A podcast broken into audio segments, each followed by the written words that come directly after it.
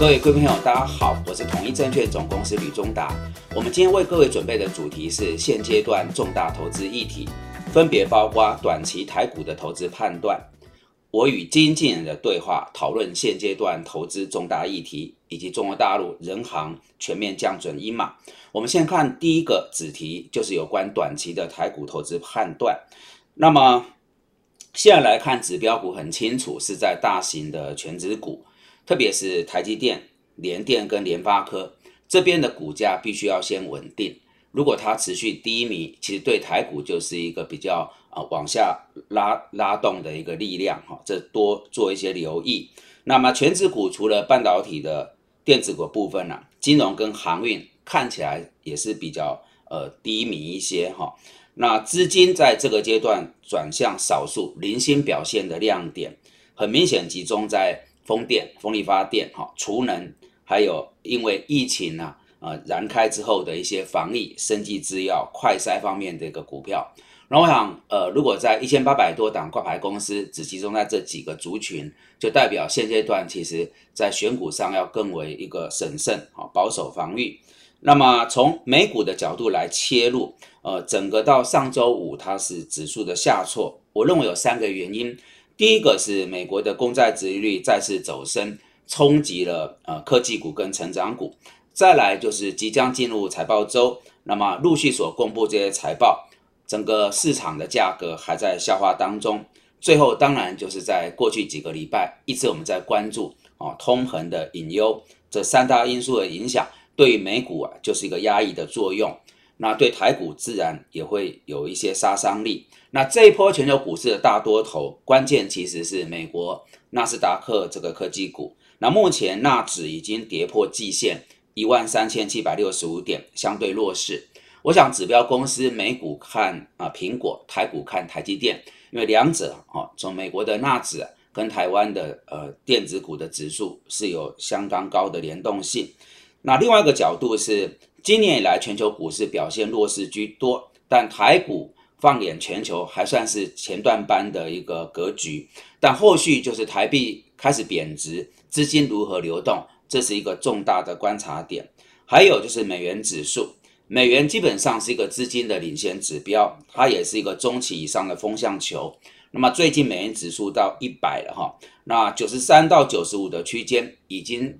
打出一个比较长达一年多以上的底部，那中期也会走向强势，那这对雅股对台股是相对比较呃负向的一个影响哈。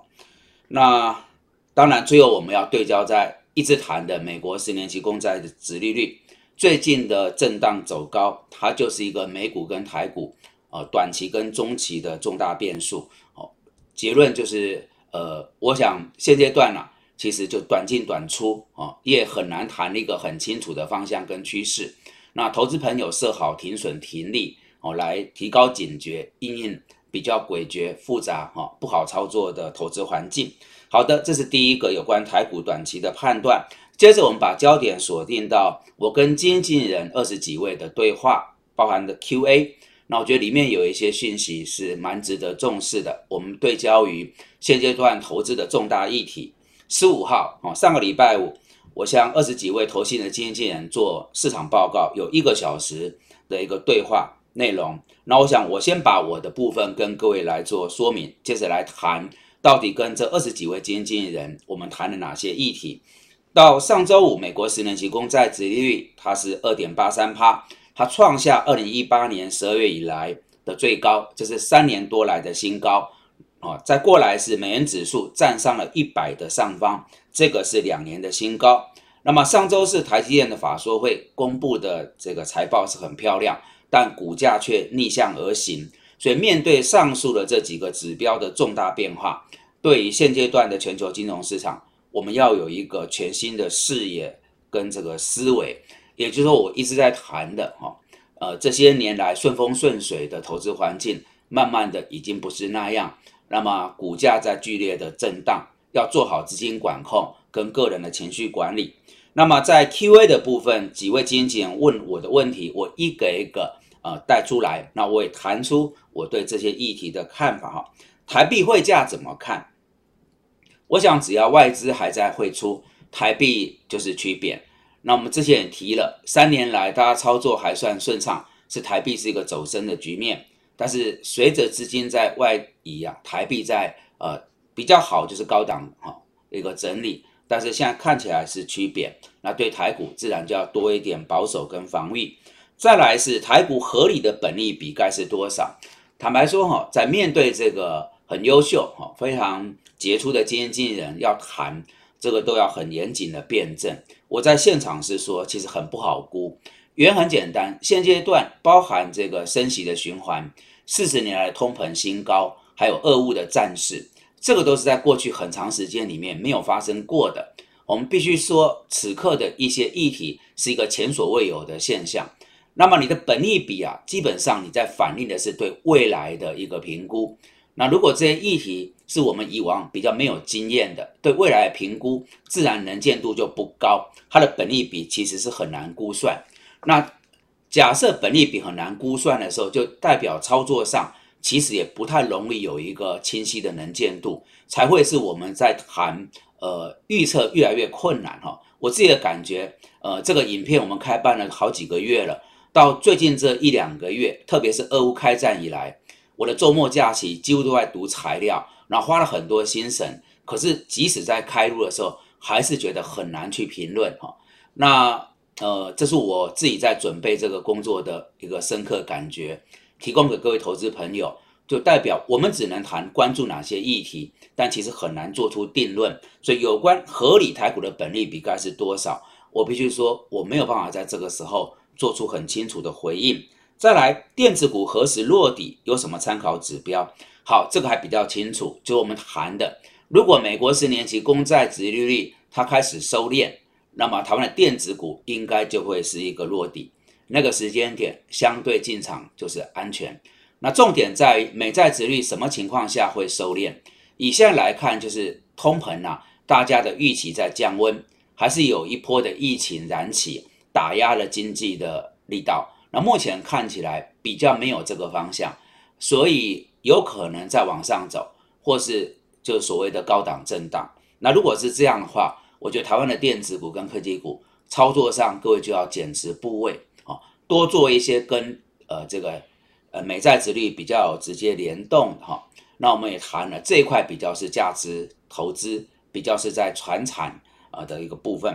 再来，外资还会继续卖台积电吗？好，这是一个很关键的议题。我想台积电上周设法说公布的数字很漂亮，但是为什么股价会是这样啊？从 ADR 到台股本身，呃，主要原因是筹码的因素。因为当你美债值率到上周五达到二点八三趴，那台电的这个平均的股利率，呃，是不到两趴。那我也问过外资的朋友哈，他们认为啊，台积电的平均股利率要拉到二点五趴，才有办法稳得住外资的一个呃卖压。但是以现在来看，哦，我们之前也提了，如果台电去调整它的股利，它的投资逻辑就从成长投资转为价值投资。那么成长投资是电子跟科技，价值投资比较是传产。各去想属性它就变了，所以可预见的时间里面看不出有可能去调高股利率。那如果是这样，台电有再好的基本面，恐怕面临它的殖利率没有办法去跟美国十年期公债殖利率去这个匹配竞争，外资还是会有卖压。联总会货币紧缩的路径图，边走边看，先看五月三号这里。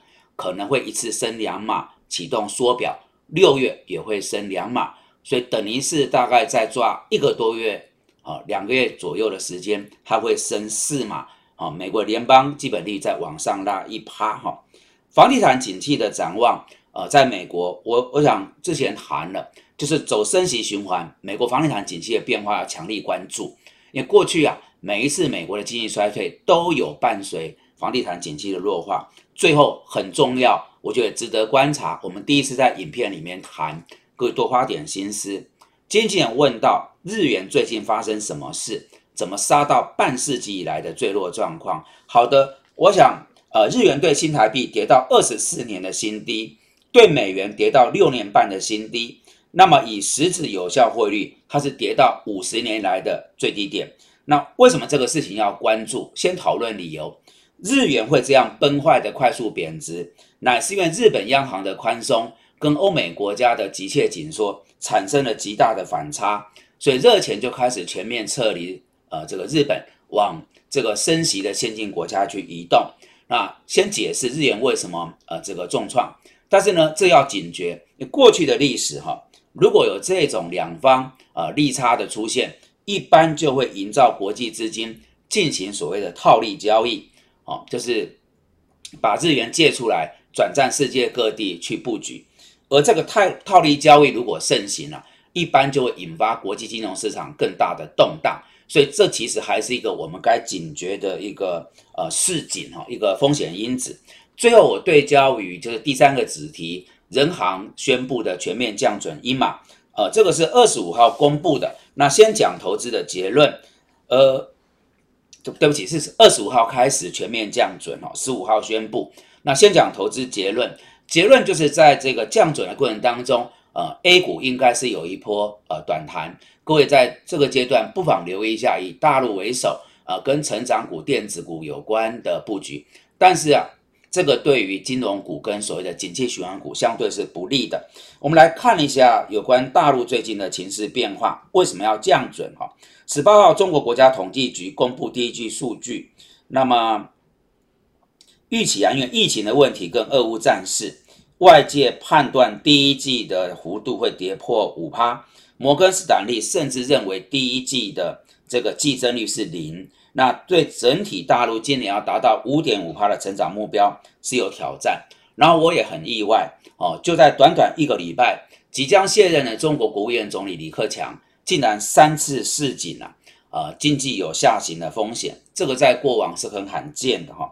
那显然，人行这次的降准是要加大对实体经济的支持，引导金融机构运用资金来支持受疫情重创的行业跟所谓的小微企业，那降低社会的这个综合融资的成本。那预期在降准之后，可以降低金融机构的资金成本。每年大概是六十五亿，所以有两个角度，一个是短期可以留意一下 A 股，因为资金的溢注，但是呢，另外一个角度是要警觉，呃，会这样子降准就代表什么？整个大陆的经济是往不好的方向走，所以各位手边如果有布局一些跟中国大陆内需有关的所谓的中国收成股跟中国概念股，要多一点审慎啊。那以上是我们各位所准备的三个呃子题，如果各位觉得我们所呃，准备的内容不错，有助于判断跟操作，敬请帮我们多加推广、按赞、订阅、分享跟开启小铃铛，非常感谢各位的参与。